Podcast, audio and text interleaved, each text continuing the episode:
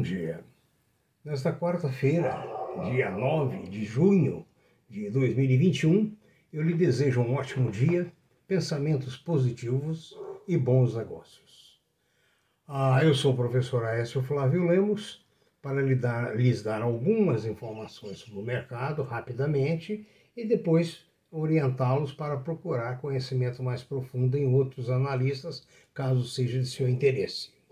Esse briefing é apenas indicativo, não sugiro a compra ou a venda de qualquer papel, apenas é um vídeo didático.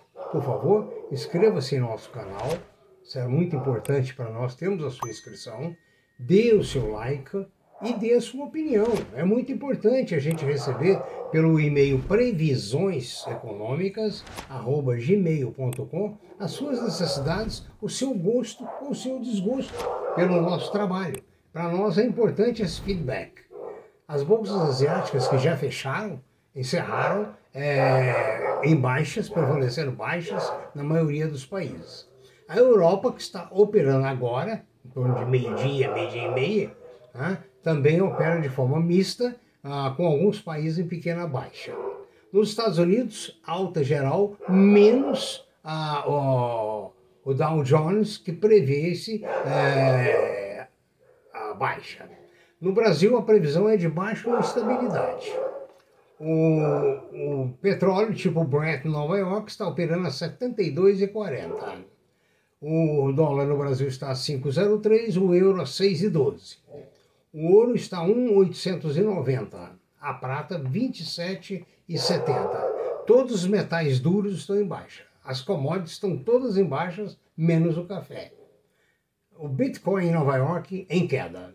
Buffett investiu os 500 milhões de dólares no Nubank, provando a sua confiança no Brasil. Boa notícia para nós. O, os Estados Unidos flexibilizaram a entrada para 61 países mas o Brasil continua sob na lista negra, recomendando-se viagem só em emergência e devidamente vacinado. O volume de vendas no varejo surpreendeu, notícia boa. Na relação de abril de 2020 com abril de 2021, cresceu 23%. Bom, agora vamos à segunda parte. Tenham todos um bom proveito aqui. Olá. Nesta segunda parte, vamos comentar inicialmente sobre a JBS, a maior indústria mundial hoje, totalmente brasileira, em carnes. Acabam de chegar ao melhor país do mundo, chamado Austrália, onde eu já morei e tenho, só, tenho muitas saudades e lamento ter saído daquele paraíso, onde o trabalho é altamente valorizado. JBS acabou de comprar a, Rivali, Rivali, empresa de uh, porcos carne de porco, que domina lá na cerca de, ah, parece que 25% do mercado australiano. E além disso, a JBS se aproxima muito mais da Ásia, ali a Indonésia, ah, ao lado ali da, da Austrália, no sul, ali tem a Nova Zelândia, ou seja, abre muitos mercados para a JBS. Outra coisa interessante é que as, as Corretoras estão prontas para lançar pacotes prontos para o investidor não ter que pensar. Pacotes compostos de a títulos de renda fixa e renda variável, bolsa.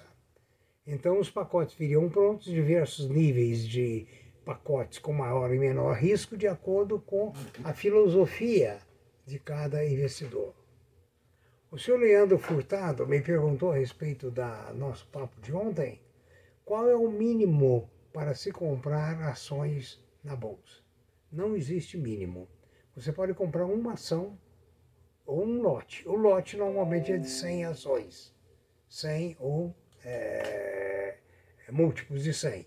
Mas você tem que considerar que existe uma corretagem, uma despesa. Quando você compra, digamos, você paga 5 reais.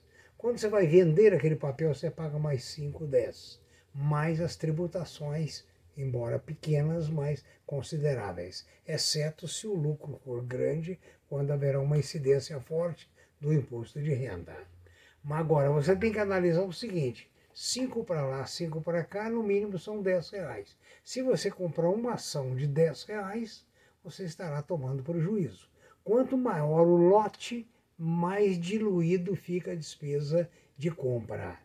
Ou seja, você paga a corretagem e paga alguns poucos impostos. Então você pode realmente começar de pouquinho. Mas eu sugiro, conforme o papel, 10 ações, como por exemplo da COSAN, seria hoje 10 ações da COSAN, 300 reais, 300 e poucos reais, é uma coisa mais ou menos assim. Né? Ah, o conselho da Iguatemi e do Gereissat, o grupo Gereissat Participações, resolveram fundir em uma só empresa.